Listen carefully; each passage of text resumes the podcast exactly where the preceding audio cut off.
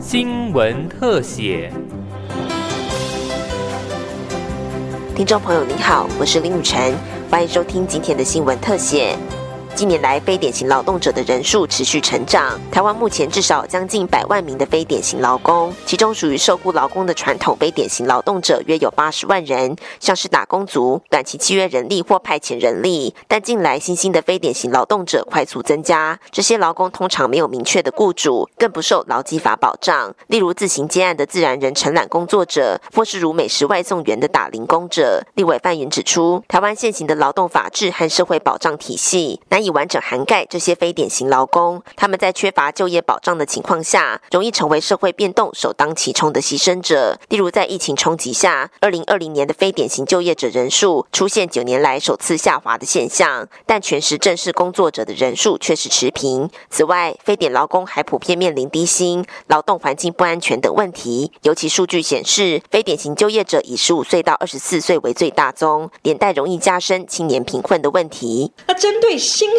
型的非典劳动者，我们现在所讲的，譬如说外送员就是最典型的。以外送员为例，西班牙他在去年疫情期间，他八月就开始实行外送员专法。哦，他看到了这个新兴行业，然后没有受到劳动相关法令的保障，所以是给他专访。那德国呢，还有加拿大，则是增设，就两群人当中增设一个中间型劳动者。就是在他分类上，受雇劳动有清楚老板的，还有自营作业者，哦，没有老板自己工作的哈。中间有一个中间型劳动者，那一增加这个类别呢，就能够为他们提供一定程度的劳动保障的法制化。全国外送产业工会理事长陈玉安则表示，美食外送服务已经成为台湾人生活的一部分，但产业存在诸多的不平等。平台业者长期认为外送员是承揽制，外送员也没有薪资保障跟相关的社会保障，更时常遭遇被平台无故停权或扣钱的状况，也往往申诉无门。他呼吁应跳脱承揽及雇佣。的既有思维，设计一套通盘可用的外送行业专用法规。台湾目前我觉得不能再忽视这个年收入百亿的一个民生产业，这产业攸关许多民众生活的必须。那如果没有一个专法来限制平台店家、外送员跟消费者去保障这视角关系的话，这样的乱象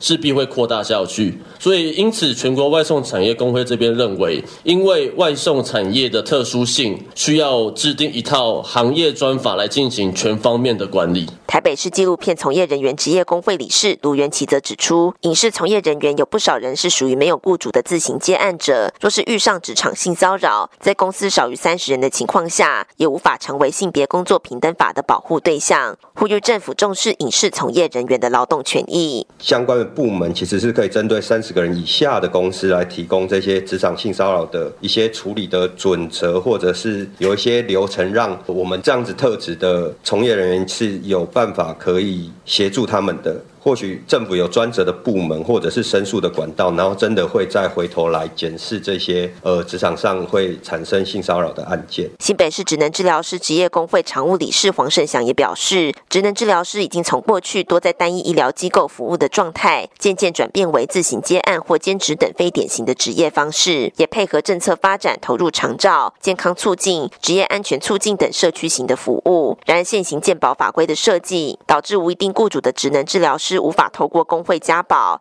如果我们专技人员目前不是在医院或是机构工作，那我们的健保局是强制排除专技人员没有所谓的无一定雇主的从业形态。也就是说，你如果不在医院或是机构工作，你就一定要像是雇主一样，